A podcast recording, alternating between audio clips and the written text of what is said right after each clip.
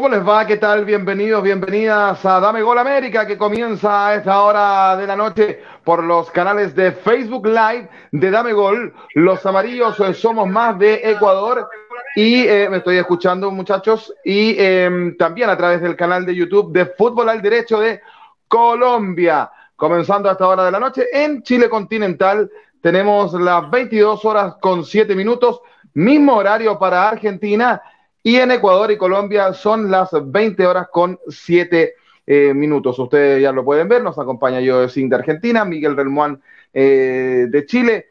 Viene en camino, nos decía Harold Cárdenas de Colombia y también Sugar Swing de Ecuador. Pero tenemos un invitado para comenzar el programa del día de hoy. Él es eh, psicólogo deportivo o psicólogo con mención en deportes. ahí ha estado haciendo su magíster y es un invitado que hemos querido tener, él es de Chile, ahí está saludando, su nombre es Felipe Román, y lo hemos querido invitar para, para analizar un poco el presente en particular de un club, de un club en Chile, eh, sus jugadores, eh, qué pasa por la mentalidad de estos jugadores de la Universidad de Chile que hace ocho años no le pueden ganar a su archirrival que es el Colo Colo. Pero antes saludamos a Felipe y agradecerte tu presencia en Dame Gol América. Eh, muchas gracias por estar con nosotros. Buenas noches, Felipe. Hola, ¿cómo están? Un gusto, un honor estar aquí presente con todos, todas quienes nos estén viendo. Ojalá pueda responder hartas, hartas dudas. La, primera duda, yo algo decía en tu presentación.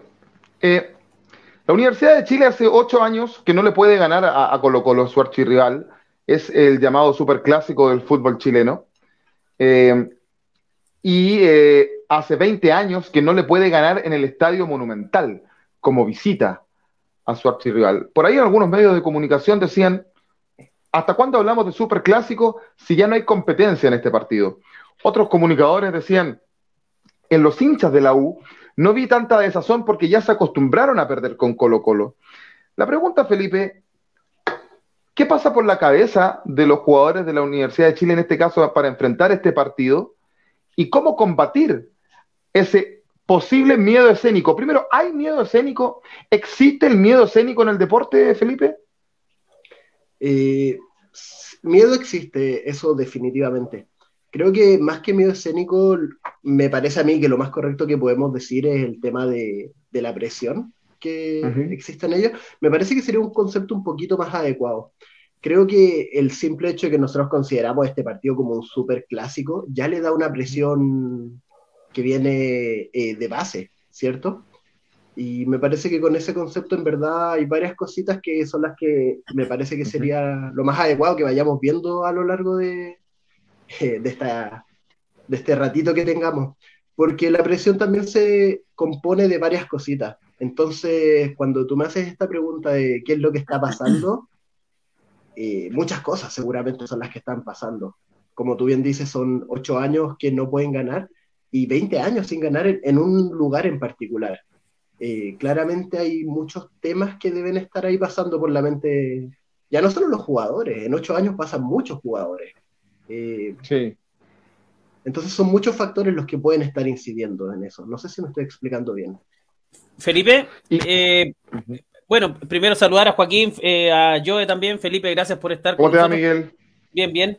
Eh, aprovechando la, misma, lo, que acabas de decir, que ah, eh, para los hinchas de Colo Colo suena como un poco extraño de que han pasado generaciones, o, mejor dicho, planteles, porque generaciones muy exagerado, pero planteles completos de jugadores y cuando llega un clásico eh, hay una expectativa importante, hay como una especie de, de, efervescencia y, y, parece que a los jugadores de la U al momento de salir del camarín hacia la cancha pasa algo y, no sé si eso se transmitirá, si el medio escénico existe. Por ahí Patricio Yañez en un comentario muy polémico dice, los jugadores de la U al ver la camiseta de Colo Colo literalmente se cagan. No sé si es el mejor término, digamos, porque a nivel psicológico eh, le puede pasar a cualquier otro equipo que, ve, no sé, eh, algún jugador que ve el, equipo archirrival o pasa también en el barrio cuando te va a enfrentar a un equipo que a veces es duro, a veces complicado y, ¿Y, existe el cagarse, entre comillas, en el fútbol, en el deporte, en este caso en el fútbol? Eh, bueno, claro, estamos de acuerdo en que cagarse es un término bien fuerte, pero el hecho de... Arrugar, sería arrugar, en todo caso. Sí, es, el, congelarse, como el sentirse ahogado, que claro, pasa mucho, no solo en deporte, pasa en situaciones de la vida diaria. Cuando, cuando uno tiene una presentación muy grande y uno está, ha estudiado mucho y tú puedes saberte la presentación que tengas que hacer completa, pero cuando tú te paras ahí, como le decíamos, este miedo escénico, y te congelas, se te olvida todo lo que sabías, eh, tienes ese bajón de rendimiento. En deporte pasa mucho. Y me parece a mí, haciendo como la crítica del otro lado, que el cagarse, el arrugar, me parece un poquito simplista, la verdad. Porque como te digo, hay muchos otros conceptos que pueden estar eh, afectando de esta manera. Por ejemplo, creo que es importante que entendamos que la presión viene, por un lado, eh, de una demanda que a mí me están haciendo, ¿ya? Que viene siendo este partido, ¿cierto? Viene siendo la presión de los hinchas, de los medios de comunicación, etcétera. Pero también hay un tema ahí de expectativas que son personales también.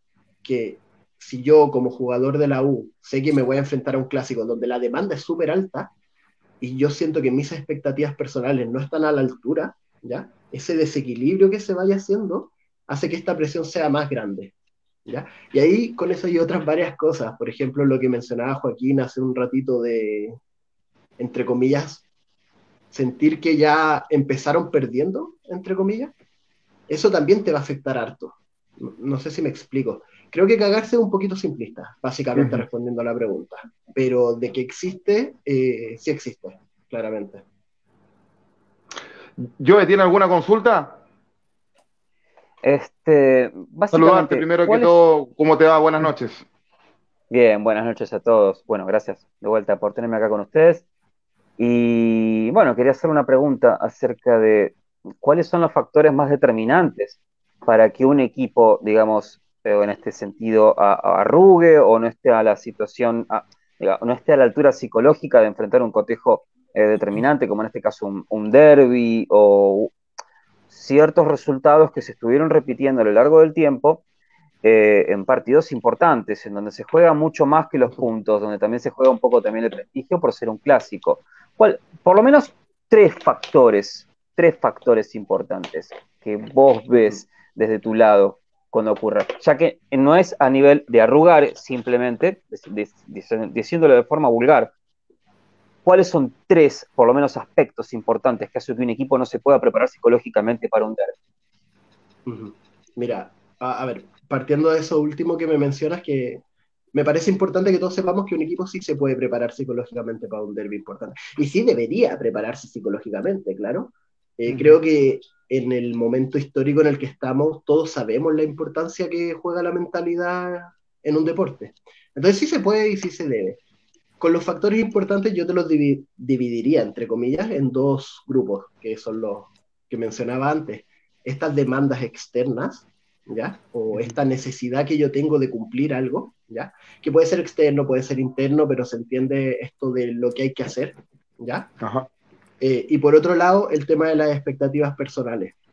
Eh, es importante que entendamos que cada persona es un mundo distinto, entonces las expectativas que tú y yo tengamos de algo van a ser distintas, ¿vale? Eh, con eso los factores específicos van a ser distintos. No sé si me estoy explicando por ahí, pero podemos entenderlo así. Por ejemplo, el tema histórico, ¿ya? De tantos años que han pasado, eso es una demanda o una presión externa a mí, ¿vale?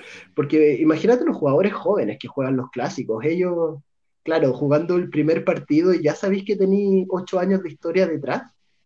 Eh, eso no está bajo tu control, pero eso te va a afectar igual. Y como te digo, puede que hayan personas a las que eso les afecte más o en menor medida porque todos somos distintos, básicamente. Al mismo tiempo, las expectativas pueden ser un poco distintas si tú eres un delantero y tú estás enfocado en que si tú no vas a hacer un gol es imposible que ganes, esa presión va a ser distinta a la que si tú eres un delantero que te dan la orden de eh, cada pelota que tú tengas, pégale lo más lejos del arco posible y quédate con eso. No sé si me explico. Sí.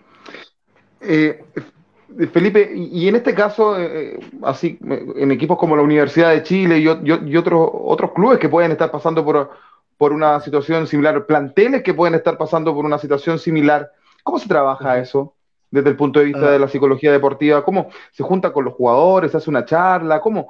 ¿Cómo? Porque eh, da, la sensación, y, claro, uno veía a los jugadores de la U arrengándose antes de entrar a, a la cancha, pero, pero la verdad es que en este caso, y metiéndonos en la cancha, pierden con un equipo que sin brillar les gana de manera fácil y que, dato curioso, hoy pierde con un equipo de menor envergadura histórica como Ñublense, que le va a ganar de local al Estadio Monumental.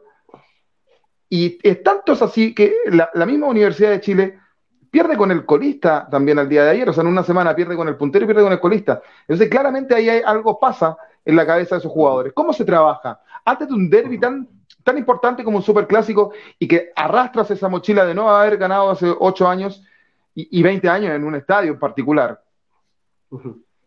Bueno, en primer lugar, ah, pueden contactarme. eh, puedes, dejar, puedes dejar tus datos, ¿ah? finalizando, dejas tus datos y no hay ningún problema. Sí, bueno, no, eh, no, te hablo desde la ignorancia. Yo honestamente no sé si alguno de estos planteles cuenta con psicólogo deportivo. Yo me imagino que sí, estoy seguro de que mis colegas hacen su trabajo eh, partiendo de eso. ¿Cómo creo yo que lo más importante es entender que esto es un proceso, ¿vale? Uno no se prepara para un solo partido, sino que uno se debería preparar para un proceso completo. Eh, porque, a ver, este clásico tú lo puedes perder y aún así ganar el campeonato. Entonces, ¿qué va a ser más importante para ti? ¿Prepararte para este partido o prepararte para ganar el torneo? Eh, partiendo por esa, esa distinción temporal, por decirlo así. Eh, como tú me mencionas, claro, los jugadores se arengan, pero eso no es un trabajo suficiente, a fin de cuentas. Y creo que cuando nosotros tocamos temas de presión, podemos caer en, en pensar que esto es un tema motivacional nomás. Pensar que ver un video me va a hacer que esto funcione.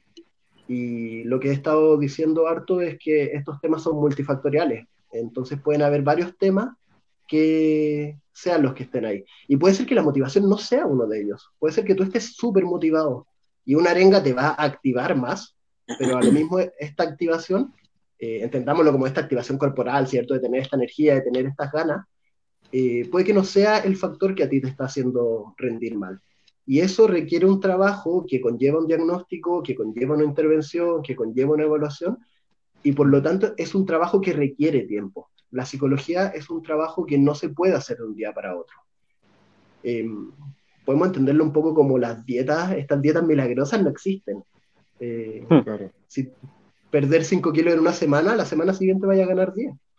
Eh, la psicología es muy parecida en ese sentido y es importante tener unos buenos objetivos, ¿vale?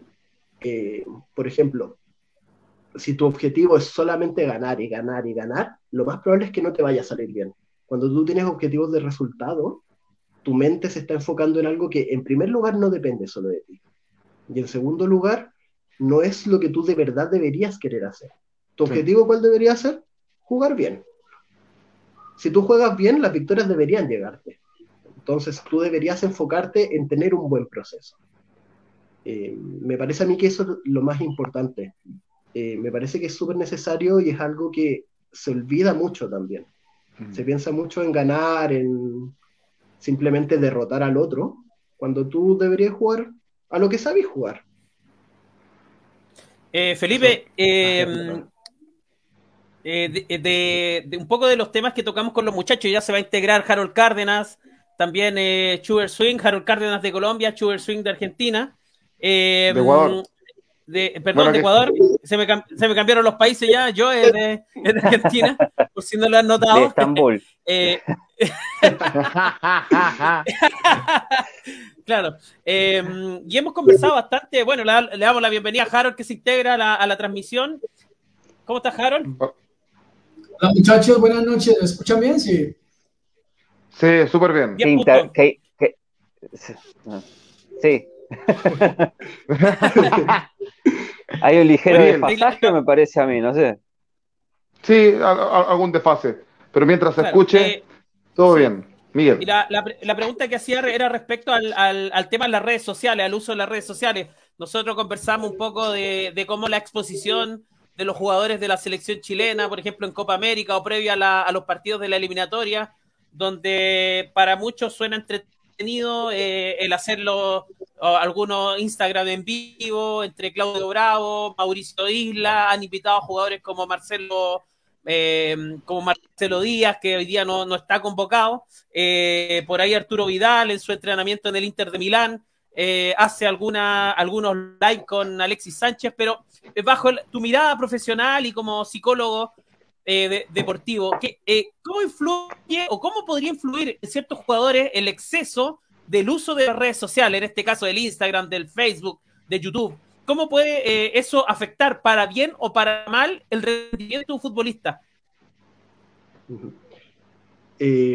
mira, yo te respondería que obviamente siempre me, me, importa mucho repetirlo, pero claro, cada persona es un mundo distinto y cada persona va a reaccionar de manera distinta a ciertas cosas.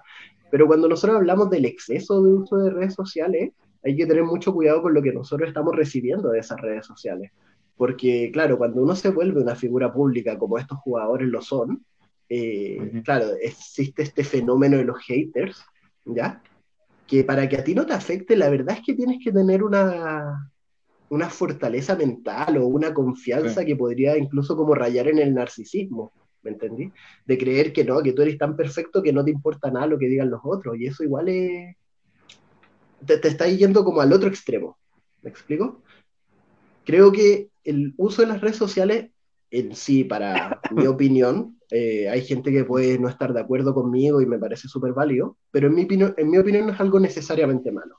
Creo que es muy útil para momentos de distracción, para momentos de relajación, Em, creo que también se cae mucho en el error de pensar que uno tiene que estar concentrado 24/7 y, es imposible. Nosotros como personas no somos, eh, no somos máquinas que pueden estar 100% focalizados. Eh, uno termina quemándose. Existe esto del burnout. Entonces las redes sociales son un escape en cierta manera. Claro, el exceso puede ser un poco negativo, como cualquier cosa en la vida, ¿no? El exceso de ejercicio igual te puede hacer daño. Pero me parece a mí que lo importante es saber gestionar eso, saber gestionar cuánto me meto yo, saber gestionar qué comentarios son los que están afectándome de cierta manera o de otra. Eh, y esto le, pasa a todo el mundo. Creo que saliéndonos un poquito del fútbol, pero el caso de Naomi Osaka fue súper eh, conocido. Ella misma dijo que no podía lidiar con las, con las eh, ruedas de prensa, el tema de las redes sociales también le estaba afectando mucho, es algo que pasa y hay que saber gestionarlo. Y para saber gestionarlo es importante tener ese eh, conocimiento de uno mismo. Eh, por ejemplo, si, si, pensamos un poquito en el caso de Vidal, desde fuera, yo no lo conozco, ni siquiera de un poco, ¿vale? Pero suponiendo, eh, para mí Vidal tiene una confianza en sí mismo que es súper grande, él sabe el buen jugador que es. Entonces me da la impresión de que los comentarios negativos no van a tener el mismo efecto en él que puedan tener en un joven que está debutando. ¿Me explico? Y creo que eso viene del conocimiento que cada uno tiene de sí mismo nomás. Hay que ser responsable con eso. Y la labor de un psicólogo, de una psicóloga con ellos, sería poder guiarlos en tener ese entendimiento de ellos mismos. Estamos conversando con Felipe Román, psicólogo deportivo, él es chileno, eh, con mención en, deportes, hemos estado escuchándolo y, aprendiendo también, eh, no solamente nosotros, sino que ustedes. Ya voy a ir con Harold a ver si tiene alguna consulta, pero he visto, Miguel, que están muy activos también nuestros amigos en, las redes sociales. Miguel, no te escuchas. No, no te escuchamos. Miguel, Miguel. Miguel.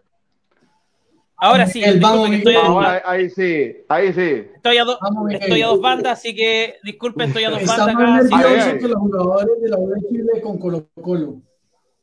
Sí, que Harold me, dejó una, Harold me dejó una tarea muy difícil, así que estoy aquí jugando en dos canchas. Eh, mm. aquí, bueno, nuestro amigo de nuestro amigo Christian Fry dice saludo al panel, gran capítulo amigos de Dame Gol.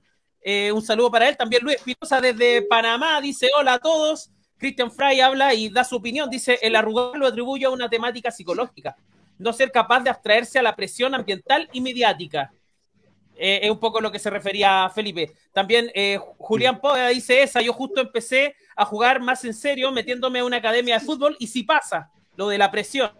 Eh, también Nancy Rustoiburu dice, saludos desde Argentina, un placer escuchar a un colega como Felipe.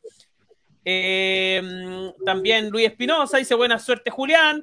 Eh, dice también Luis Espinosa, hincha panameño y colocolino. Eh, Colo Colo, a pesar de que se nubló eh, eh, en Ñublense, sigue líder y será campeón. Eh, es como Arturo Vidal, Luis Espinosa, en, en la, en la pérdida está arriba. Se Eh, nubló, se nubló. Nubló. Claro, eh, yo le diría a un, de- a, a un delantero, tú sé peligroso, no importa si anotas, pero sé la pesadilla del rival. Y si anotas, eso es lo que queremos.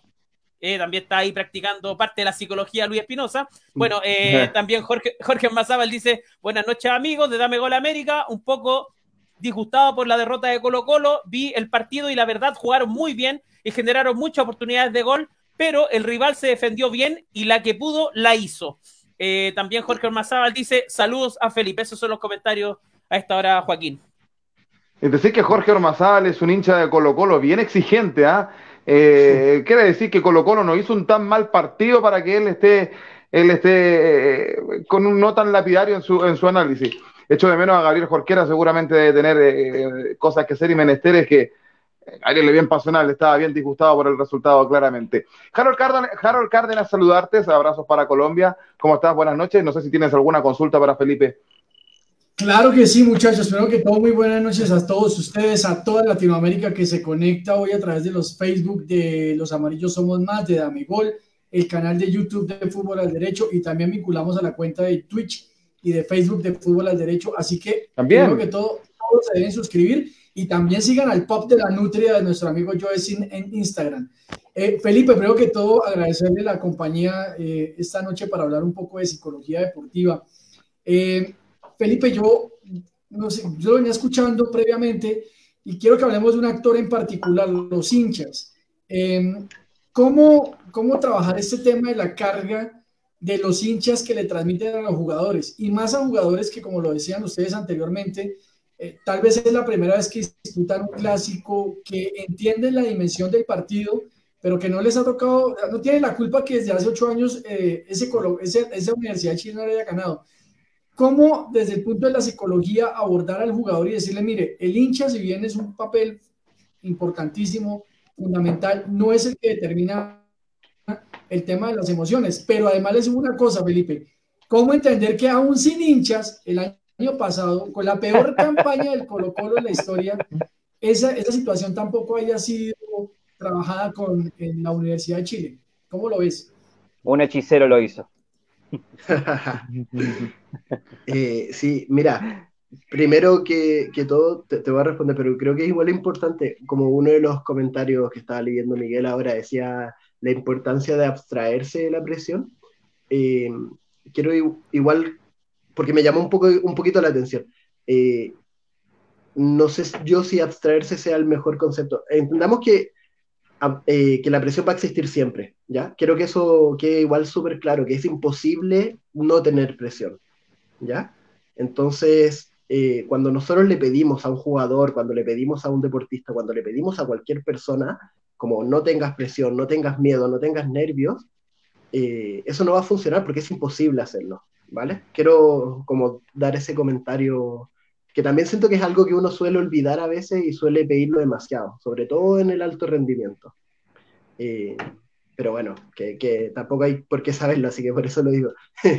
Con el tema de los hinchas ahora, eh, me parece que tú mismo diste la respuesta también.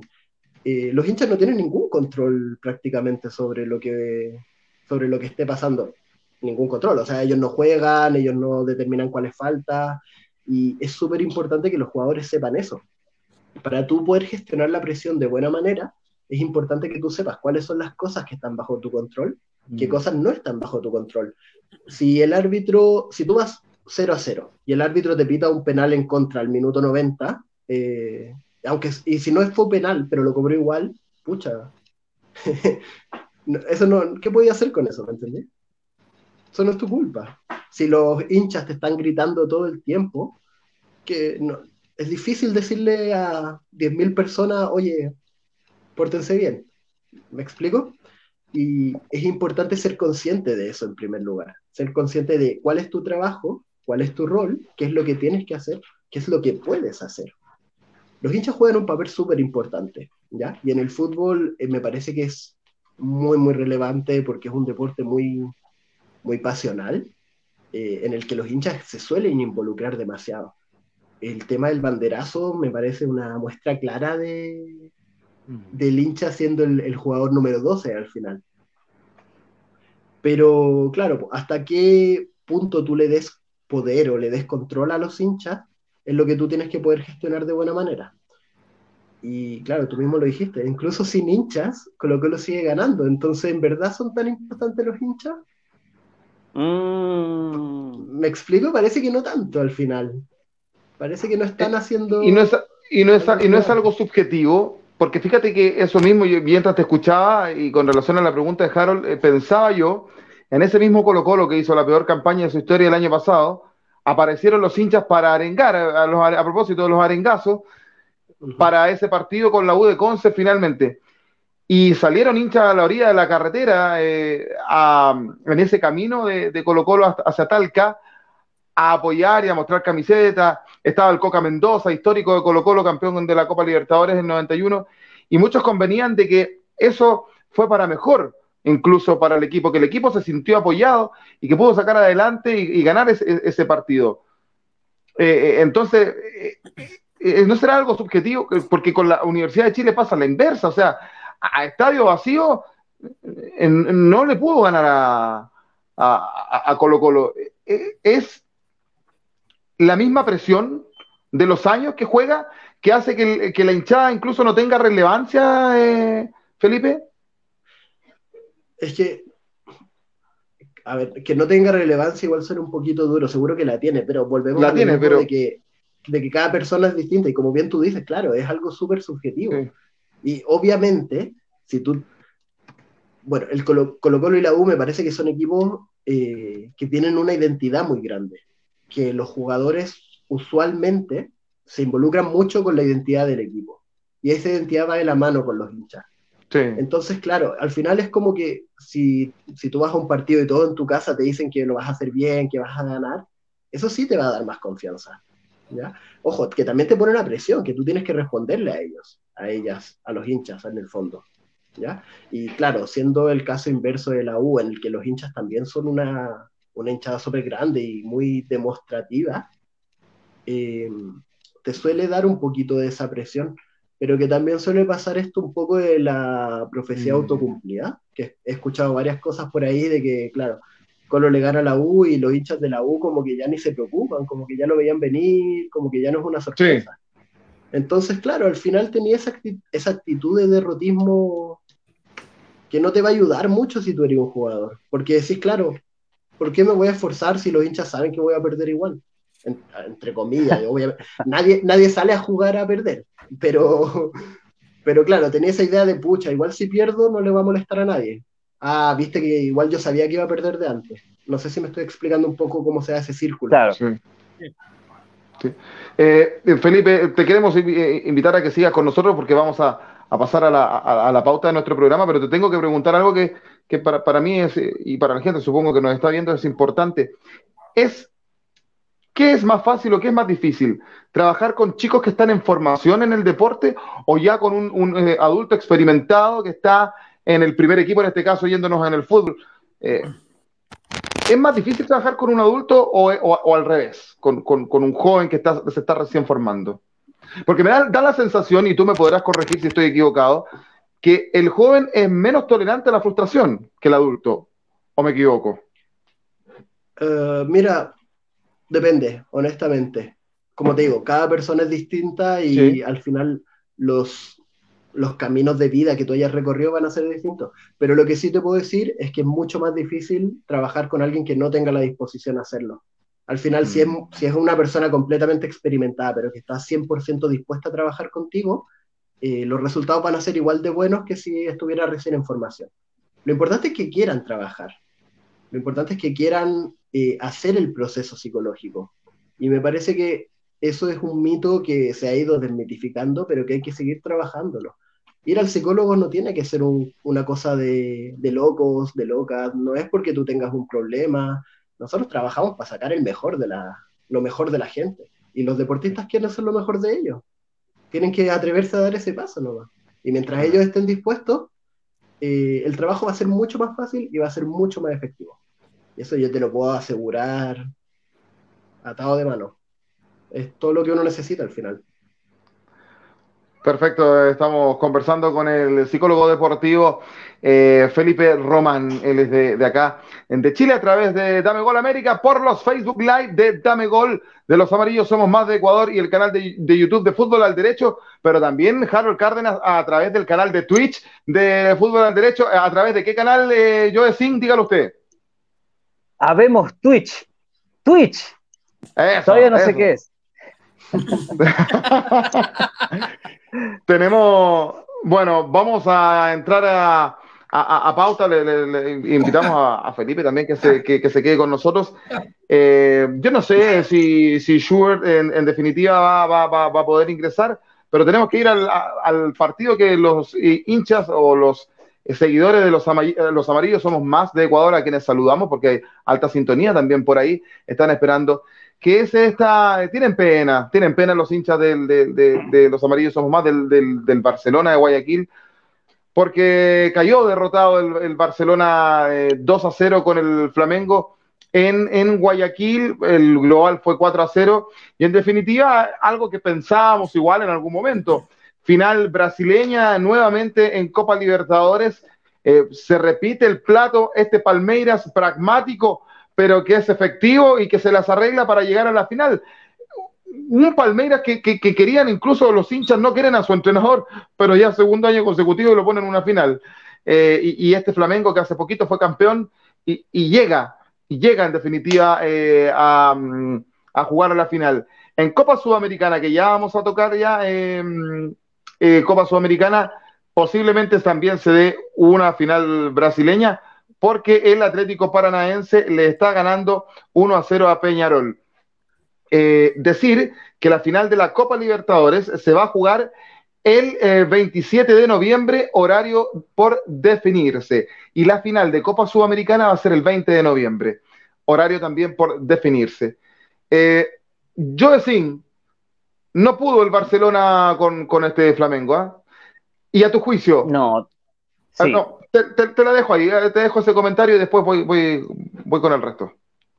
Sí, este, lo que tiene de bueno el Barcelona de Ecuador es que en un principio daba la impresión de que iba de punto y empezó a ganar, empezó a ganar en el grupo, le empezó a ir muy bien, este, todos lo tenían como suerte en un principio, pero lo cierto de todo es que el Barcelona logró encajar un buen funcionamiento de equipo. Y una de las cosas más importantes es que empezó a trabajar bien en defensa. Los defensores trabajaron muy bien, tuvieron una muy buena copa, defendieron eh, con mucha fuerza y con mucha solidez, y tampoco hicieron faltas infantiles, cosas que estuve, viendo en algunos equipos ecuatorianos que eh, no tienen defensas bien parados, no marcan hombre a hombre, se quedan clavados cuando hay centros, y bueno, hay cosas a favor, en este caso, que por ejemplo, León Castillo, León, Castillo Mastriani, Emanuel Martínez, eh, bueno, parte también un poco el Quito Díaz, que por ahí se hubiese esperado un poquito más, pero no fue tanto.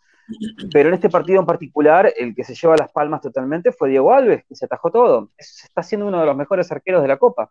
Eh, si no hubiese sido por Diego Alves, yo creo que el Barcelona hubiese tenido muchísimas posibilidades de hacer un poco más de partido y por ahí pelear la final. Yo creo que si llegaba a la final, así como estaba, lo podía llegar a ganar. Es una verdadera lástima también que se repitan las finales brasileras y todo eso tanto en Copa Sudamericana, tanto en Copa Libertadores, pero la verdad que el Barcelona, incluso de parte de los medios brasileños, eh, tuvieron muchos términos muy elogiosos con los amarillos.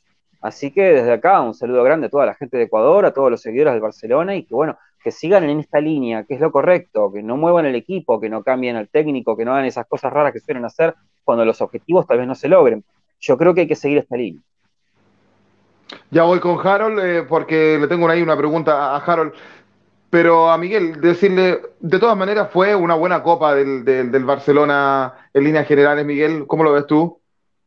Sí, una excelente copa del Barcelona porque era el representante, digamos, de este lado del continente. Los brasileños se tomaron la, todas las semifinales de Sudamericana, Copa Libertadores, no, prácticamente a nivel económico. Eh, bueno, de ahí tenemos a Felipe que también nos puede hablar respecto a, a lo que influye la, eh, los planteles ricos en, en, dinero, como son el Flamengo, que prácticamente toda su plantilla viene de, Europa, es prácticamente un equipo europeo el, Flamengo, y bajo esa lógica el Barcelona tenía prácticamente cero posibilidad a nivel económico, si podríamos llamarlo, de, poder competir con los brasileños. Pero igualmente hizo una tremenda copa, dejó a grandes equipos en el camino como Vélez Arfield, eh, derrotó al Gran Boca Juniors y, lo inentendible eh, y que yo creo que en la prensa ecuatoriana estuve leyendo están matando a Bustos al técnico es porque deja al Quito Díaz al mejor jugador del Barcelona el primer tiempo en la banca, algo inentendible. Si yo tengo al mejor jugador al 10, al que me maneja el equipo, al, al emblema,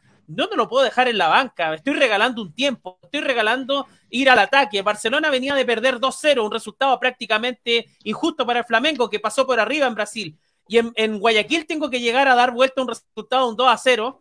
Y se me hacían un gol, se me ponía cuesta arriba. Le hicieron dos goles. Bruno Enrique, un jugadorazo, hizo los dos goles del Flamengo y prácticamente el Barcelona se le fue la, esperanza y, más que la esperanza, eh, la parte futbolística. Entró el Quito Día el segundo tiempo, cambió absolutamente el equipo. El Barcelona prácticamente mantuvo en su campo al, Flamengo y en contragolpe se encontró con el segundo gol el equipo del, del, Guaso Isla, que claro, nosotros como chilenos estamos contentos porque vamos a tener un representante en la final de la Copa Libertadores, pero eh, me hubiera gustado... En estricto rigor 2, en estricto rigor 2, pero uno juega y el otro no, que el otro es Benja Kusevich en Palmeira.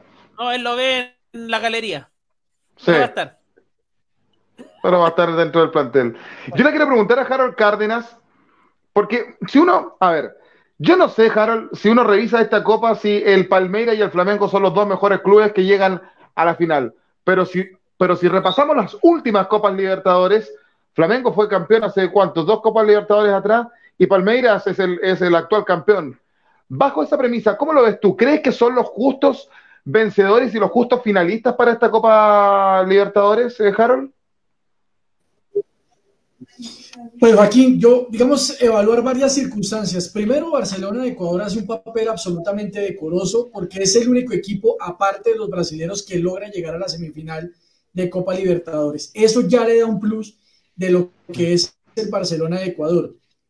Ahora, lo que siempre hemos hablado, aquí hay un escalafón arriba, es, es Brasil. Brasil como, como concepción del fútbol, Brasil como esa transición que están trayendo el modelo europeo, jugadores que están en, digamos, en apogeo y vienen a jugar a Brasil. Eh, aquí juegan varios factores, la economía del fútbol, que definitivamente eh, Brasil está superando a todos los equipos y cuando los equipos invierten, pues van a obtener esta serie de resultados. Uno puede, a ver, si nosotros lo analizamos hace un año, cuando veíamos la final entre Santos y Palmeiras, decíamos, ¿qué partido más soso y aburrido para una final de Copa Libertadores? Pero Palmeiras vuelve a la final. Eso quiere decir, en primer lugar, que hay un proceso, ese proceso está respetando, que ese proceso está dando resultados. Yo veía el partido de Palmeiras contra Atlético Mineiro, la verdad pensé que iba a ganar Mineiro, eh, y pese a que los hinchas resisten al técnico de Palmeiras, ya lleva dos finales de Copa Libertadores seguidos. Eh, lo de ayer, además de Flamengo, eh, sin ser el equipo más brillante, digamos, a la vista, es un equipo absolutamente práctico, pragmático, y que la cancha se sabe posicionar muy bien. Ayer Barcelona desafortunadamente no pudo encontrar eh, esa circunstancia eh, que, que, rompía el molde siempre en sus partidos como local y eso fue lo que le costó. Y se encontró al frente un equipo muy bien organizado desde lo táctico, como le decía Joe, eh, con un cerrojo en la portería y cuando se tiene un muy buen arquero, eso ya le garantiza un resultado interesante o favorable, le da un porcentaje mayor. Pero insisto, lo de Barcelona es de aplaudir, porque ni Colombia, ni Uruguay, ni Argentina, ni Chile, ni Bolivia, ni Perú, en estos momentos pueden decir que tienen un equipo que siquiera pueda llegar a pensar una semifinal de Copa Libertadores. La sorpresa era Barcelona y la sorpresa porque además demostró un juego muy interesante. Eh, le falta, y le falta porque lo que digo, el fútbol brasileño hoy día se está imponiendo a través de la economía. A ver, acabamos de ver a Diego Costa, en el Atlético Mineiro, el que viene del Atlético de Madrid. Vemos cómo traen a Felipe Luis, vemos cómo traen a Gabigol. Es decir, estamos hablando de una de las ligas más top en, en América, si, si, no es la más, eh, y eso lo está evidenciando cada vez más. Así que indistinto de que nos parezca o no, lo único cierto es que los brasileños están entendiendo hacia dónde va el modelo del negocio, y si no es con plata maestro, olvídelo porque no vamos a llegar a finales. Con plata baila el monito, decimos en Chile. Y, ante eso, eh, eh, Felipe, Eh, yo te podría preguntar ahora cómo psicológicamente en el ámbito deportivo se tienen que preparar los, los, cuadros brasileños como Flamengo y, Palmeiras, pero un cuadro como Barcelona de Guayaquil, que era el único equipo no brasileño y más encima del Pacífico que estaba en esta semifinal y que, y que pierde con, con, un poderoso, moralmente hablando desde el punto de vista de la psicología, ¿se puede hacer algo ahí con los jugadores? Porque seguramente más de alguno pudo haber quedado caído, pudo haber, sido, haber sentido frustración. Eh, se, les puede levantar eh, desde el punto de vista psicológico en ese sentido, Felipe? Sí, claro que sí. Y a ver, lo primero siempre es entender que a nadie le gusta perder. A ver, y habiendo llegado, habiendo llegado tan lejos, eh, es normal que uno se sienta bajoneado, es normal que uno se sienta triste, que tenga rabia y bueno, perder es parte del fútbol. Eh, sobre todo en una copa, es alguien el que tiene que ganar. Y vuelvo un poquito a, dónde estamos poniendo entonces nosotros nuestro éxito. Como bien decía eh, Harold, ¿cierto? E hicieron una campaña súper buena, que es de aplaudir. Eh, entonces, claro, esta derrota no tiene que significar un fracaso tampoco. Y me parece que cuando uno lo entiende desde ese lado, cuando uno entiende que hizo lo que tenía que hacer, que jugó como tenía que jugar, que sobrepasó las expectativas que tenía, eh, incluso aunque uno pierda, sigue siendo un éxito. Y de esa manera, tu, tu salud mental, tu bienestar psicológico va a estar cuidado. Si tú piensas solo en ganar, solo en ganar, solo en ganar, cuando tú pierdas, que lamentablemente va a pasar algún día, eh, ahí es cuando uno queda como destruido también. Y eso es algo que se practica desde antes, que se entrena desde antes. Todos jugamos para ganar, pero tenemos que entender que no es la única posibilidad que existe. Perfecto. Sí, dale, Felipe. No, no, iba a decir ahora, bueno, ya se perdió, hay que rescatar lo bueno, hay que tomarse los tiempos de autocuidado. Eh, mañana va a haber otro partido también. Hay que saber salir de ese hoyo y hay que buscar ayuda cuando se necesite. Dar vuelta a la página y tener eh, la, frescura mental para aquello. Estamos haciendo Dame Gol América a esta hora de la noche por los canales de Facebook de Dame Gol. Los amarillos somos más de Ecuador. El canal de YouTube de Fútbol al Derecho y el canal también de Joe Sin. de la Nutria, por supuesto, y en Twitch. En Twitch. De Fútbol al Derecho de Colombia, por supuesto. Oye, vamos a eh, hacer un envío con Joe en Twitch. Sí, por supuesto. Sí, sí, sí. Es muy, Estaría buenísimo. muy futurista. Te tengo que poner como una burbuja, una cosa rara. Debe ser de, anteojos así de, de realidad virtual, con guantes amarillos y cables por todos lados. Debe ser una cosa así, Twitch, seguro. Si no, no entiendo por qué tanto alboroto. No debe ser de otra forma. Muchachos, decir que en 59 minutos Paranaense le está ganando 1-0 a Peñarol. Nosotros nos apostamos todos a Peñarol, pero en definitiva se está quedando fuera de una posible final de Copa Sudamericana y, va a ser eh, lo más probable final brasileña ahí entre Bragantino, que ya ganó, eh, y enfrentaría eventualmente al paranaense. Harold Cárdenas está pidiendo la mano. Pero es que muchachos, volvemos al tema. Es decir, el esquema del fútbol brasilero es el que está dominando Sudamérica. A ver, nadie niega la importancia de, Peñarol como, como institución, como historia. Peñarol hace dos días, tres días estaba cumpliendo, creo que es, no, no recuerdo, no me quiero equivocar, pero estaba cumpliendo, conmemorando un año más de fundación. Debe estar alrededor de unos 130 años, 138 años. Peñarol, es que Peñarol es toda una institución del fútbol sudamericano. Pero hoy el futuro, o más bien hoy el presente lo que dicta es que, insisto yo, e, el fútbol hace mucho dejó de ser esa poesía y esa cosa fantasiosa. No, el fútbol es un negocio y como negocio y como modelo de fútbol, hoy día se impone que tiene ese, esa condición, el dinero. Y estos equipos han entendido que es a partir de la inversión que se consiguen resultados. Entonces, muy bacano lo de Peñarol, tener esos equipos gloriosos ahí, pero no pueden. Eh, eh, ah, creo que ayer fue Olimpia, también el que cae, esa, también un histórico del fútbol paraguayo. O, claro. Peñarol fue fundado el 28 de septiembre de 1891. 130 años de eh, historia tiene Peñarol. ¿ah? Mira. ¿ah? ¿Ustedes saben por qué el uniforme de Peñarol es eh, eh, amarillo y negro? A ver, ¿por qué? Bueno, les cuento rápidamente. Los ferrocarriles, o más bien cuando el mm. fútbol llega a través de, los ferrocarriles, porque son los empleados de las ferrocarrileras inglesas que llegan a Sudamérica, el color por tradición de las empresas ferrocarrileras es amarillo y negro. Hay un trencito, un vagoncito que era de la empresa que hizo el ferrocarril en Uruguay, era negro y amarillo, y cuando fundan el equipo se hace, por eso, se, se hace con base en los colores del ferrocarril. Por eso allá en Chile también hay un equipo muy famoso que son los ferroviarios, que es negro y amarillo. Ese es Arturo Fernández Vial también. Club Atlético ah. Palmira también. Fue fundado cerca de, uno, de unas vías de tren. Sí, sí, del ascenso argentino, ¿no?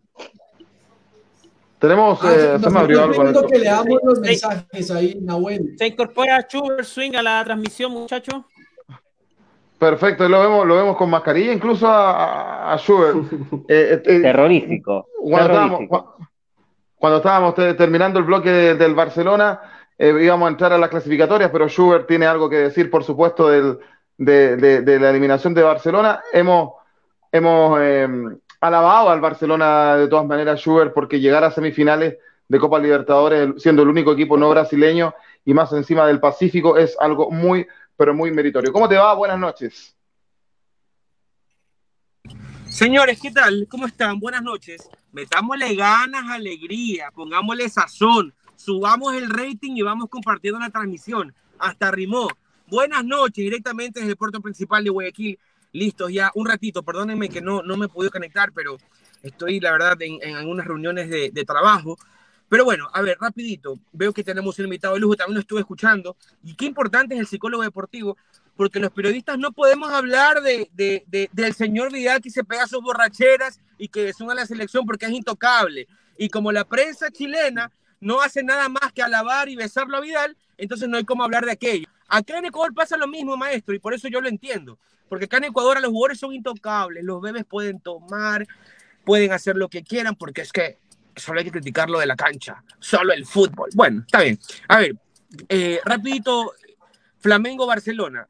Creo que lo esperábamos. Eh, no me parece justo el 4-0, sinceramente, pero el fútbol no es de justicia. Bustos eh, fue un, un, técnico que improvisó, cosa que me llama la atención, como tú en la semifinal de Copa Libertadores, el partido más importante de tu, de tu año, ¿cómo rayos tú improvisas una alineación que nunca la usaste? Y lo más grave aún, ¿cómo lo dejas en la banca Damián el Quito Díaz? Por Dios. Imperdonable ese lado, ¿no? Eh, pero creo que Barcelona hizo un, trabajo decente, creo que eh, trató de hacer lo máximo. Flamengo, ustedes entienden que la billetera de Flamengo es eterna. Eh, Flamengo tiene una billetera de más de 100 millones de dólares, la de Barcelona cuesta 13 millones, a lo mucho. Entonces, la verdad es bien complicado. Pero bueno, en todo caso, creo que eso es lo que tienen que hacer los campeones de cada país de Sudamérica. Creo que eh, en Chile, en Colombia, en Argentina, en Ecuador y en todos los países deberían ser así, ¿no? Que el campeón haga un buena, una buena presentación en Copa Internacional y por ende Barcelona Sporting Club dando una lección de qué es lo que tiene que hacer. No como el MLE, que es el más eliminado del torneo en Copa Libertadores de América. ¿no? Entonces, eso es lo que tiene que hacer un, campeón. No solo de Ecuador, ¿ah? un campeón sudamericano. Después quiero también eh, aprovechar, quiero hacer una pregunta a nuestro invitado, dejando ya la broma a un lado y la cháchara, porque, eh, bueno, el invitado sin duda no me conoce, pero yo soy así un poquito cambiante. Eh, soy como Fiona. En el día es una y en la noche es otra. Y ahora. En todo caso, en todo caso. Como la máscara. Sí le quiero preguntar algo a nuestro invitado y es, cuando hay un jugador indisciplinado porque tiene algún trauma en la niñez, ¿hay solución? O se queda así malcriado, loco y demente por siempre?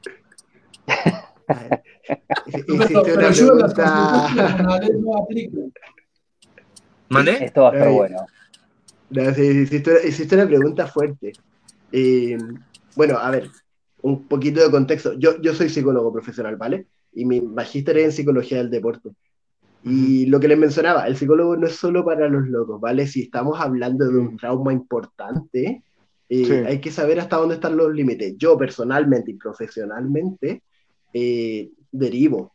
Yo le digo, mira, anda con un terapeuta que tenga mayor experiencia que yo en esto porque parece que no es deportivo lo que está pasando.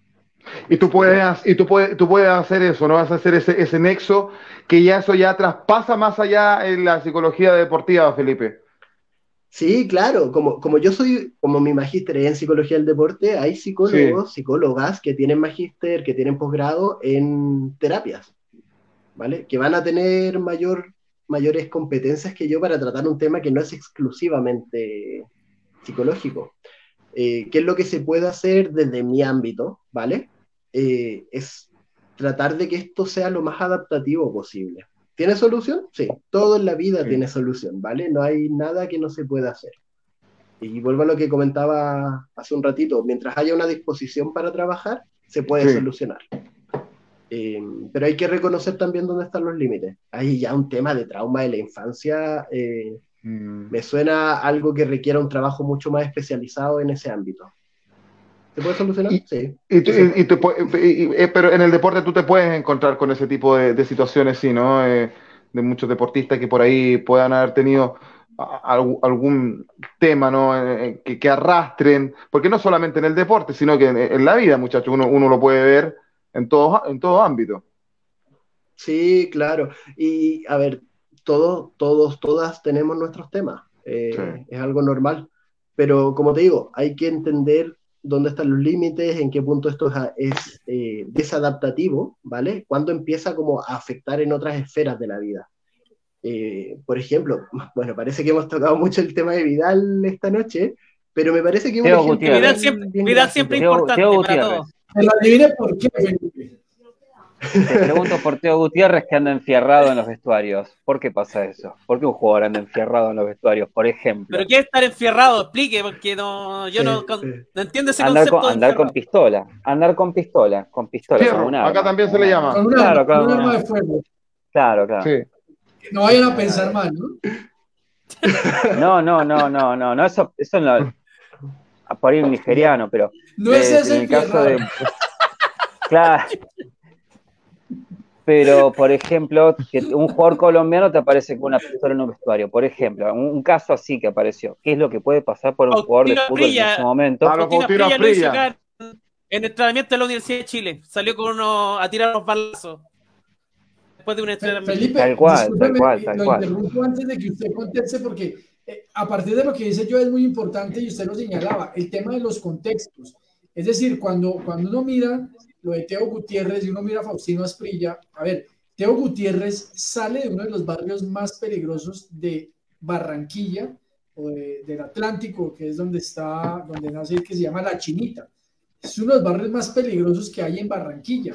Eh, y, Felipe, digamos, ese tema del contexto, cómo juegan finalmente los jugadores eh, y qué importante es que los psicólogos en un momento determinado le digan al jugador que ese chip debe cambiar. No sé cómo lo ve usted. Sí, mira, voy a ser un poquito abogado del diablo y voy a decir que igual lo primero de todo es este entendimiento del contexto. Como dices tú, claro, viniendo de uno de los barrios más peligrosos que haya, eh, si nos ponemos en ese lugar, en verdad es tan raro andar armado eh, y pareciera que, que, se puede llegar a entender. ¿Me explico? Cuando nosotros tenemos esa base, es sobre la que podemos empezar a construir. Y me parece que es súper importante fijar ciertos límites dentro del vestuario. Un arma en un camarín no tiene lugar, pero hay que saber explicarlo desde el entendimiento porque si tú, lo más probable es que esta persona que llegue armada tenga sentimientos o tenga emociones que, que lo pongan a la defensiva, que esté preocupado, que esté alarmado por algo, ¿vale? Y si tú a esa persona le dices como, no, no puedes hacer esto, va a, a subir aún más su defensa. Entonces, claro, ahí hay que dejar un poquito esa, esa, ¿cómo decirlo? Ese estilo militar de entrenamiento, de estas son mis reglas y esto se hace así porque yo lo digo, Mm, ya está un poco, un poco anticuado, la verdad. Eh, y te aseguro que marcando unos límites desde el entendimiento y desde la aceptación, eh, las cosas van a cambiar. Pero hay que fijar los límites. Un, un, arma en un camarín no tiene lugar, ni aquí ni, ni en la quebrada del ají. ¿Me explico? Sí. Hay, que, saber hacerlo. En la quebrada del ají es buenísima. En la, en la quebrada del ají llueve cuando significa? Llueve cuando hay sopaipillas nomás, dijeran los jaivas. Eh, exactamente. Vamos por el diablo perdió el poncho. Eh, por donde el diablo perdió el poncho también se dice acá en Chile, ¿sí? Eh, algo así. Em, Miguel, tenemos comentarios. Sí, tenemos comentarios de la gente hasta ahora. Mayra Paladines, como siempre, dice hola, buenas noches. chicos, saludos a todos. También eh, Nahuel Klug dice, me gustaría que hablen un poco de la futura final de Libertadores. ¿Quién les parece favorito? Saludos desde Argentina. Que pierdan los dos. Ahí refiramos, ya, eh, lapidario, mm. lapidario Joe Sin con los equipos argentinos. A mí me parece que eh, uno, el equipo más, eh, para mí el favorito es Flamengo, por lo que ha mostrado a nivel futbolístico. Dos Flamengo, ¿quién más? Felipe. Yo también creo que Flamengo. 3-0 Flamengo, Joaquín. Sí. Flamengo, 4-0. Y Joe Sin, que pierdan los dos. Así que 4 a 0 gana Flamengo. Yo quería el Mineiro. Yo quería el Mineiro. Yo también. El Mineiro por lo menos tiene dos jugadores argentinos. El Eduardo Vargas. Nosotros, por lo menos. Sí. Eh, y, que bueno, se un gol también. Así es. Jorge Ormazábal dice, hay que dar vuelta a la hoja, como dijo Adán y Eva. a Eva, perdón. Eh, Nahuel dice, eh, claro, a Eva, eh, digan un favorito, por favor, ya lo dijimos, Flamengo, así veo que ha puesto. Quizás quiere pedir las cartas a nuestro amigo yo, Nahuel, pero ahí vamos a ver qué más rato viene las cartitas de nuestro amigo Joe Singh. Jorge Ormazábal dice, viene prendido Schubert, como siempre. Luis Espinosa, el Palmira lo conocí en un video de mi amigo Velasco desde Barcelona, Cataluña. también, bueno, muchos mensajes de Luis, Luis Espinosa, próximamente Yorkshire, la, la Cuca Champions, también Luciano Araneda, buenas noches a todos. Eh, Mayra Paladine dice, jaja, Schubert, te, eh, te pasas con tu locura. Sí, a veces a nosotros nos sobrepasa Schubert, pero sí, eh, eh, Luciano Araneda Por eso no lo dejamos entrar ahora. Por eso lo expulsamos. buen, baile, buen baile el Flamengo a Barcelona Sporting Club, dice Luciano Araneda. también Luis Espinosa. un saludo a la ciudad condal, a Carlos Velasco, fan del Córdoba Fútbol Club de la tercera división. Eh, Luis Espinosa es un Wikipedia, como dicen por ahí algunos candidatos de, del fútbol mundial. A ver, Yanna Proboste. Eh, Yanna Proboste, sí. Eh, candidata para ustedes, amigos de Latinoamérica que no sepan, Yanna Proboste es candidata a la presidencia y ella basa sus informes en Wikipedia, lo dijo en un pleno debate presidencial la semana pasada. No le digo el, el troleo que ocurrió aquí. Oye, en 74 minutos. No, en serio, no, en serio, Harold, en serio. Em, bueno, y otras cosas que, y otras cosas que han pasado también. ¿Ah? Joaquín, mire, la semana pasada salió un escándalo de un vicepresidente que jugó en un equipo de la liga, eh, en un torneo de CONCACAF con 61 años. Creo que el equipo es de Surinam. Luego se dan cuenta que el señor ofreció dinero, sobornó tiene un pasado turbio con el narcotráfico. Cuando usted ve eso, oh. una candidata como Wikipedia no le asombra a uno, no es Es verdad, es verdad.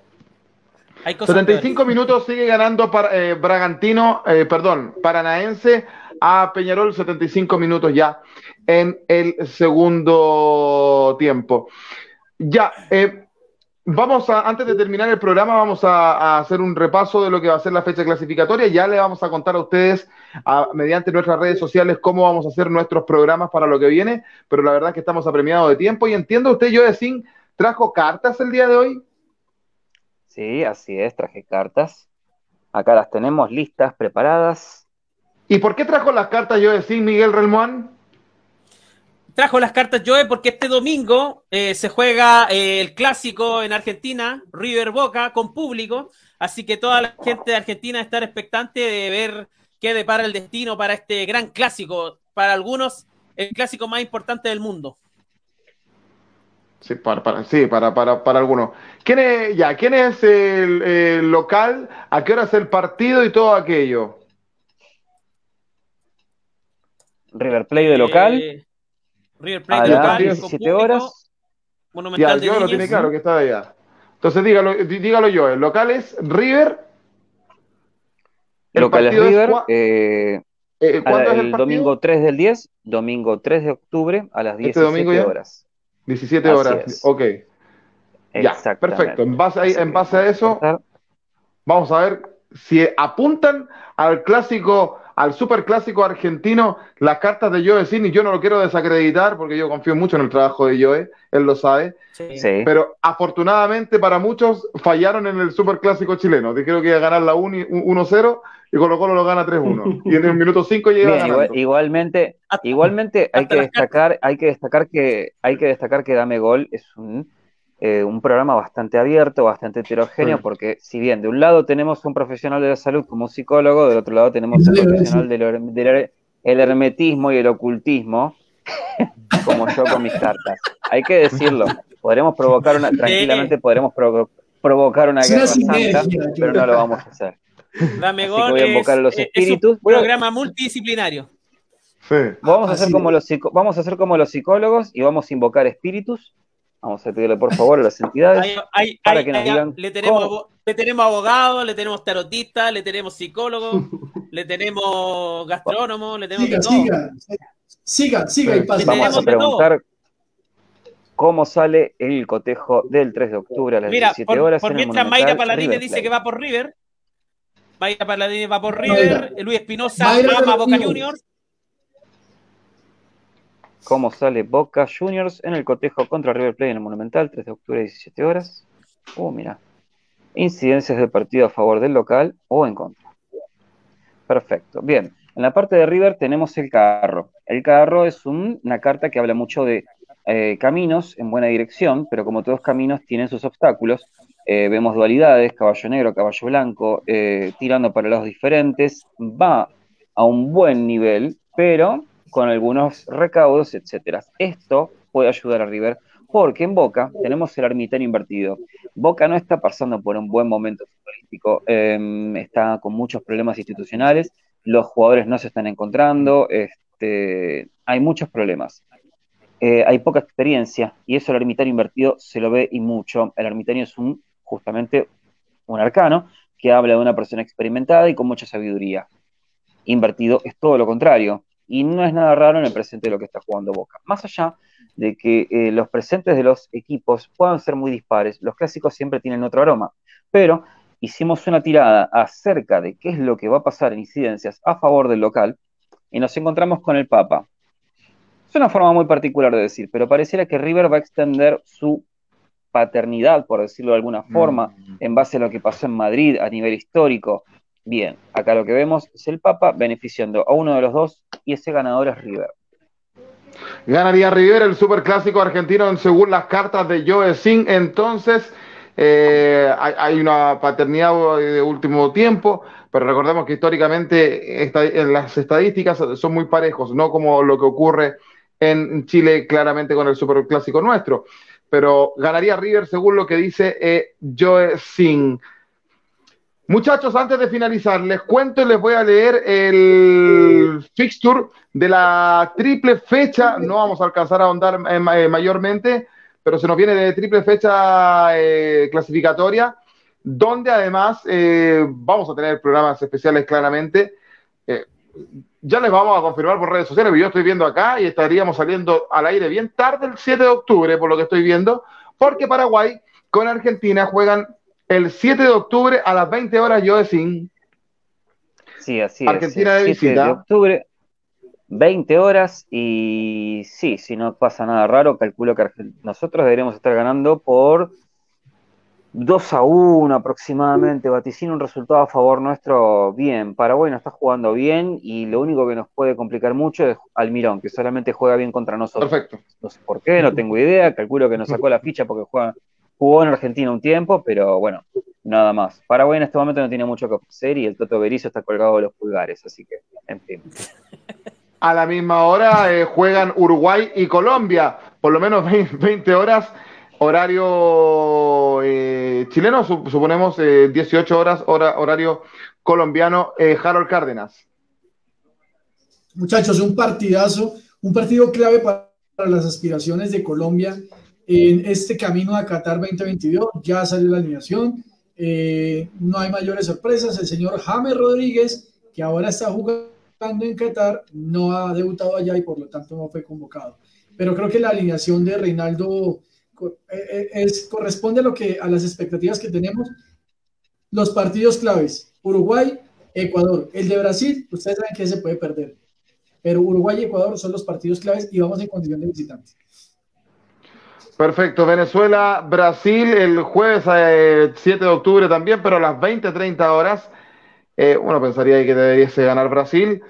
Ecuador, eh, Bolivia, el 7 de octubre, 21 a 30 horas. En Ecuador, de noche ¿ah? se va a jugar.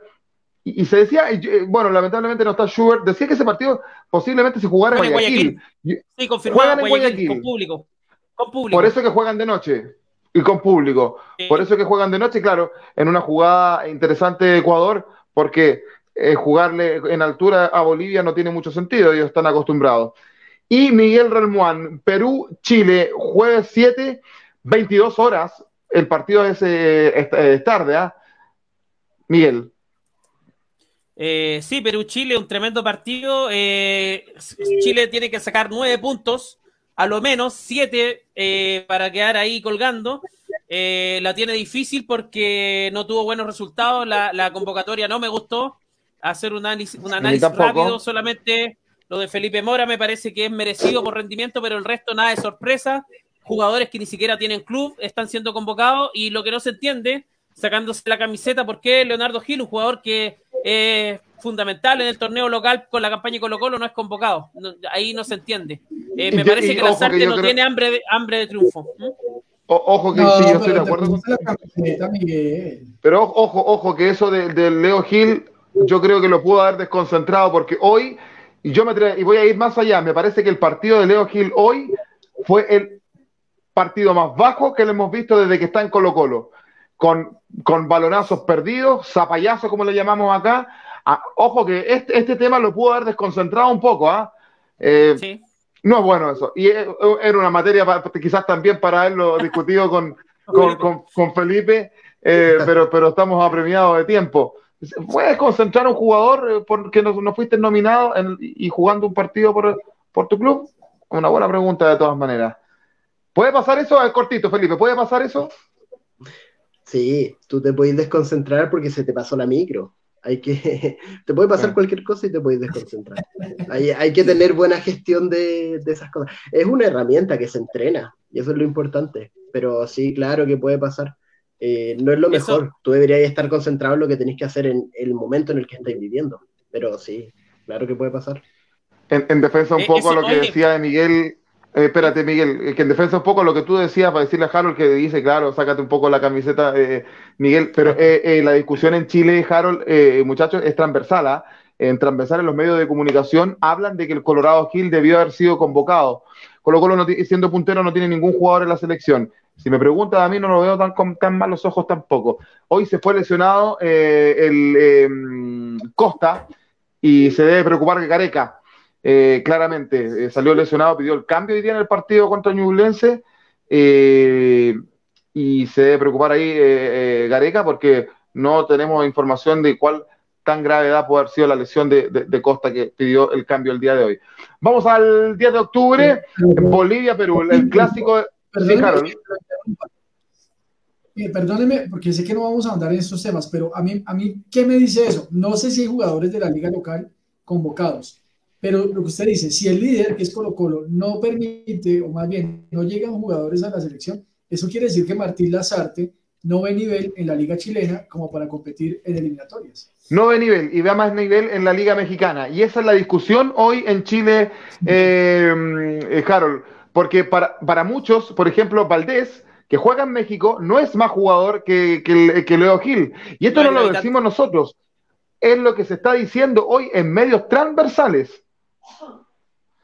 Em, te decía, el clásico de la Confederación Perú-Boliviana, Bolivia-Perú, el domingo 10 de octubre a las 5 de la tarde, un partido siempre interesante de mirar, por el contexto histórico y todo aquello. Venezuela, Ecuador, domingo 10 de octubre, 17.30 horas. Colombia, Brasil, domingo 10 de octubre, 18 horas, Harold Cárdenas. Partidazo, muchachos. Eh, digamos que siempre la aspiración es poder ganarle a Brasil. Nunca lo hemos hecho en eliminatorias. Eh, este sí es un, escúsenme la expresión tan chabacana, pero eso es un tiro al aire. Si se le empata, bien. Si se le gana, genial. Si se pierde, normal. Sí, claramente. Y miren este clásico, este clasicón de Sudamérica. Argentina-Uruguay, domingo 10 de octubre, 20-30 horas, Sin. Sí, una, una, de las cosas que más nos preocupan eh, a los argentinos como seguidores de la selección es, che, qué buenos arqueros que tiene Uruguay, por Dios. qué cantera, qué cantera que tiene Uruguay. Grande Claudio este,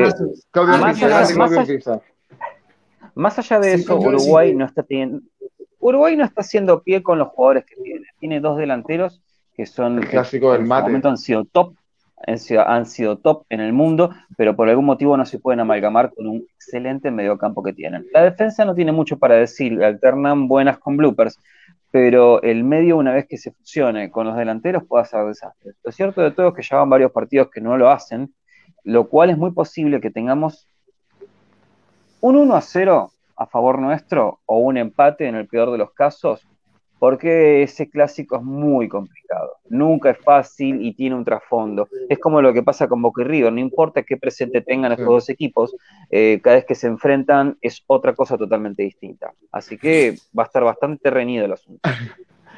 Argentina-Uruguay eh, puede ser el, es el clásico del Río de la Plata, decía ahí Luis Espinosa el clásico del mate y también puede ser el clásico de la carne también. El, eh, clásico del asado de tira. El asado de tira. Eh, Chile-Paraguay, domingo 10 de octubre, 21 horas, partido que se estaría jugando en San Carlos de Apoquindo, Miguel Relmuán. Sí, en San Carlos de Apoquindo para que se enfríen allá en la cordillera los, el equipo rival. Eh, claro, algo extraño porque cuanto más se necesita hinchada, se va a un estadio más pequeño el cambio de aforo hubiera provocado que en el Monumental hubieran llegado más de 30.000 personas. Pero bueno, son cosas que solamente la NFP puede hacer y que se supera a sí misma, así que no me extraña. Perfecto. Y, el mm, jueves 14 de octubre, Bolivia-Paraguay, a las 17 horas. Colombia-Ecuador, ahí me ha gustado que se estaba también Schubert, eh, Harold Cárdenas, el 14 de octubre, 18 horas, 16 eh, horas para ustedes, ¿no? Harold. Encebollado. Ese es un partido ya definitivo, es decir, para ese momento vamos a tener dos de tres. Un año del encebollado se va a cumplir. Vamos, Harold, por favor. Tranquilo.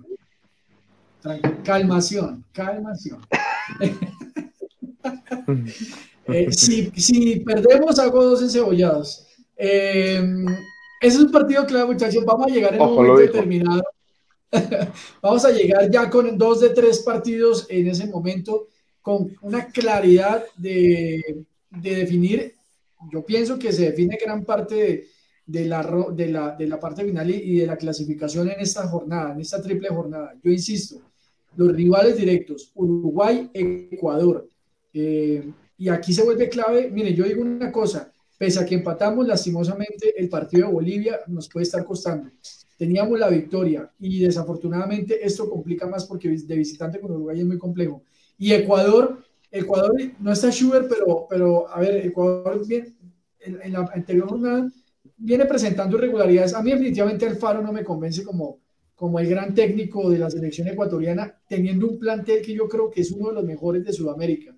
Ecuador está teniendo una transición bien interesante, pero creo, pienso que con un técnico diferente eh, puede hacer mucho más. Pero bueno, que Reina se inspire como contra Chile y les ganemos.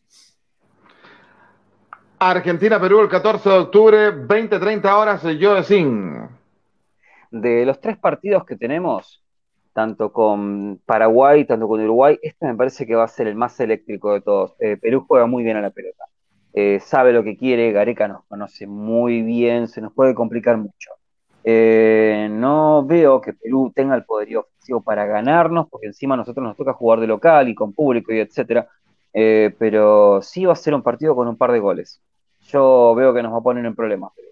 Yo igualmente creo que lo ganamos. Eh, tenemos una gran posibilidad de ganarlo. Nos tocaron igualmente tres partidos que no es que son ganables, pero definitivamente no son perdibles. Le tengo mucha fe a esta selección. ¿eh? Obviamente que cuando aparece Brasil Master Race y en el Mundial nos agarra Alemania o un equipo de media tabla europeo nos termina haciendo pasapapelones. Pero actualmente es más mérito de que los equipos sudamericanos bajó el nivel a que nosotros tengamos un nivel superlativo, digamos. Em, y bueno, básicamente. Se lo está agrandando, yo, se lo está agrandando. Sí, sí, pero básicamente. Se está volviendo argentino. Se está volviendo argentino. Se está volviendo argentino. Y lo que, pero lo que pasa es que es verdad, el nivel, de los, el nivel de las selecciones sudamericanas bajó mucho el nivel. Bolivia no tiene que mostrar, Venezuela tampoco, Paraguay no estuvo jugando bien, eh, Chile tiene muchísimos problemas, Colombia tiene sus momentos, a veces te pinta la cara y a veces es un total desastre. Y con Ecuador, eh, últimamente en esta segunda ronda estuvo desinflándose y por momentos levanta y por momentos vuelve a bajar. Así que no está como, no hay un tercero que vos digas, y mira, a mí me gusta este, o este está haciendo la diferencia. Al principio parecía ser Ecuador, pero ahora está como medio disputado el asunto, porque nadie sabe bien qué, es lo que puede salir de todo esto. Incluso Uruguay no está mostrando buen fútbol. Sí. Es más mérito de porque están jugando mal que porque nosotros seamos buenos. Todo lo contrario, en realidad. Perfecto. Chile-Venezuela, jueves 14 de octubre, 21 horas. Don Felipe, ¿qué le parece a usted este encuentro? Pucha, ya, la verdad, te hablo más, más como hincha que como psicólogo, pero yo la verdad tengo las esperanzas bien bajas ya con este proceso. Que yo honestamente empezaría de cero. Creo que a Chile le hace falta un buen proyecto a largo plazo. Eh, que seguir arrastrándose para conseguir como arañar el, la tabla, por decirlo así. El repechaje, que es lo único que creo que pueda apostar Chile. Sí, que ojalá que sí, ojalá que mm. sí, pero me, me, parece que me da la impresión de que a Chile le falta un buen proceso de probar buenos jugadores. Lamentablemente la generación dorada se acabó. Pero bueno, ojalá que gane contra Venezuela, que nos dé alguna alegría. Igual uno, uno es hincha al final del día. Señor Pablo Milán, contrate a Felipe Román. Señor Pablo Milán, ¿me está escuchando? Contrate a Felipe Román, lo necesitamos en la selección. Sí, de todas maneras, apoyo la moción, apoyo la moción. con toda violencia. Eh, Mire, lo está pidiendo para Millonarios, Harold.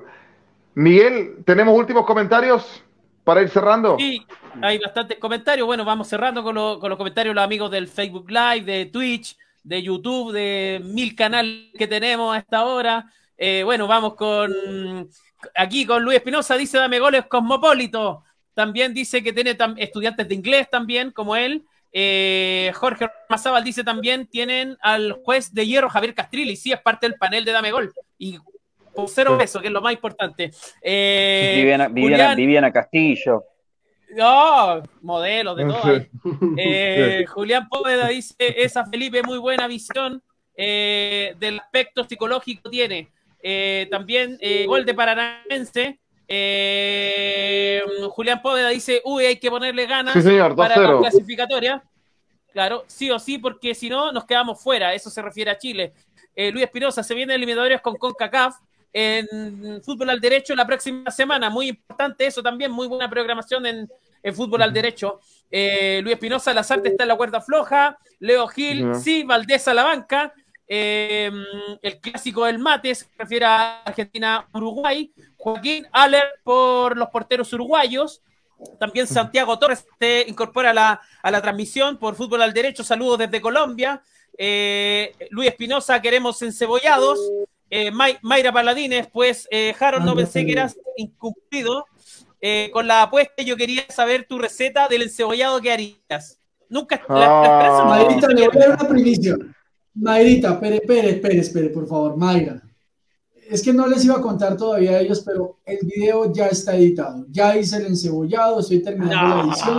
¡Oh, no! Va a salir. No te creo, viejo. Vamos a conmemorar, sí, señor vamos a conmemorar el año de esa apuesta y el día del partido, el día del partido entre Colombia y Ecuador sale el video del encebollado de manera previa y voy a hacer, porque es un especial, hablé del encebollado, la importancia del plato, hablé de figuras históricas del fútbol ecuatoriano y hablé de esa tristísima apuesta con un 6-1 alrededor.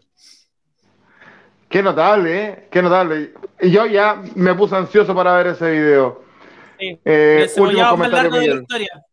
Eh, Exactamente. Eh, Luis Espinosa, Paraguay con el almirón peligroso sin nada, sin él nada, dice. Eh, Mayra Paladini dice, afloró la verdadera esencia de Joe. Luis Espinosa, Chile ganador. también, después de un año, dice Mayra Paladini, ver para creer. sorpresón nos trae Harold Cárdenas con este encebollado. Expliquémosle a Felipe, que es nuestro amigo que está incorporando, que eh, nuestro querido Harold, que está acá, acá abajo, eh, eh, hizo una apuesta y tenía que pagar hacer un encebollado en vivo. Por fin, después de un año, más de un año quizás, va a cumplir la, la promesa. Así que, es que la pandemia, había mucho trabajo. Y... Vine a hacer el encebollado. convengamos, convengamos que el encebollado es un plato típico de Ecuador y esa fue la apuesta que habían hecho con, con, con Sugar Swing.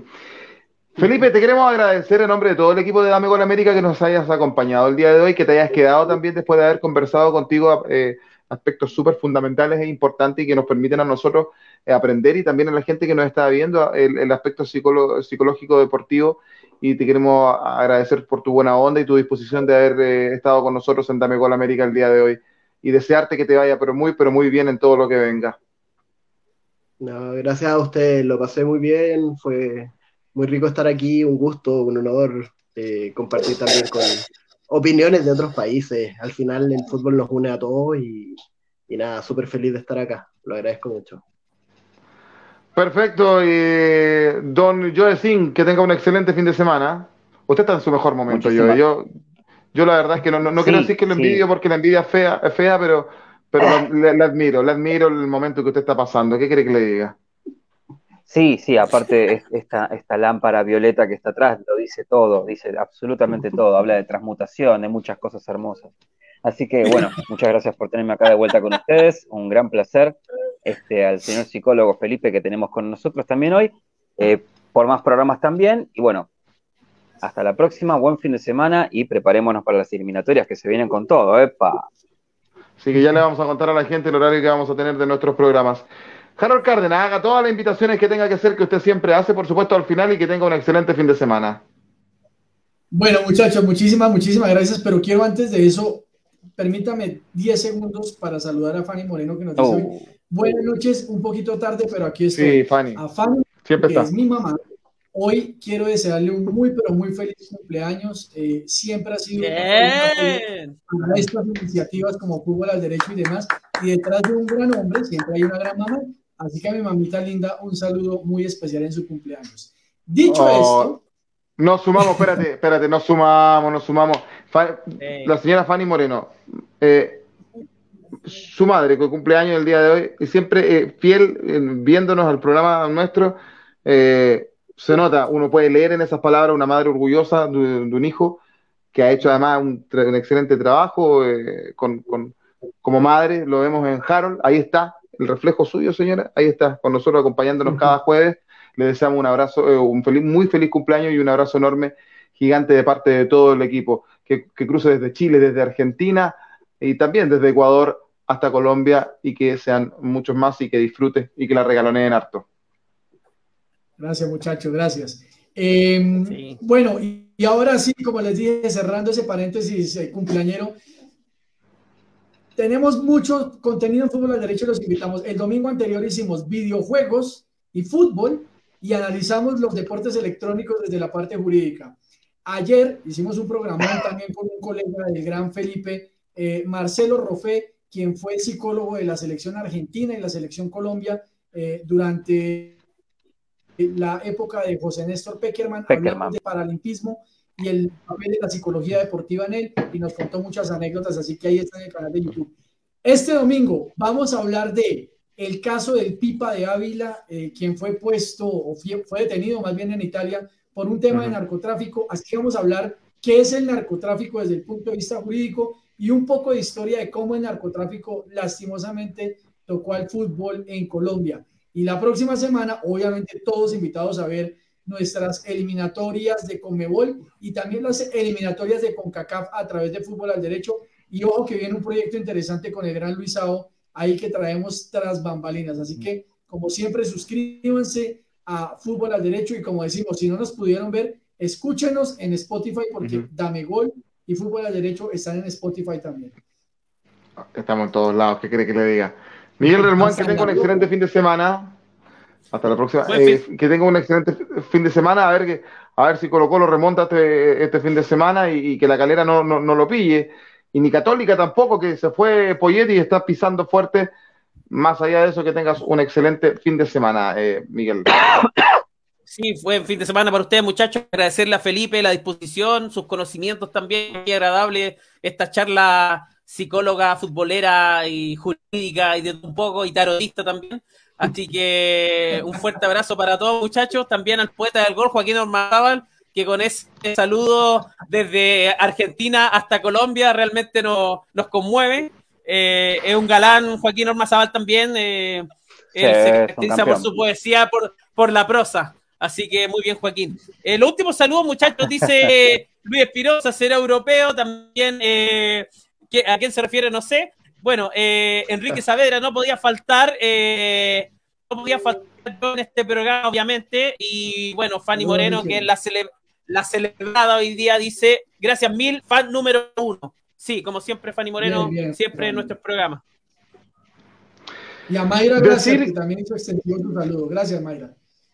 Perfecto. Decir que terminó el partido de Paranaense Peñarol, lo ganó Paranaense 2 a 0 a Peñarol y la final también será brasileña en Copa Sudamericana. Bragantino frente a Paranaense el día 20 de noviembre, horario por confirmar, final única también, igual que Libertadores. A ustedes agradecer toda su fidelidad. Eh, y a toda la gente que nos vio y a Camilo Cárcamo que viene incorporándose cuando estamos terminando. No es necesario leer ese comentario. Que esté muy bien, que les vaya muy bien. Se te pagó el California. No, no, no, no prendió, que es peor. Felipe, eh, ah, ya. Ni del inicio, ni del inicio. que estén muy bien, que les vaya bien. Buenas noches, de no mediar nada extraño, nos vemos la próxima semana con Joe Dame, dame gol América.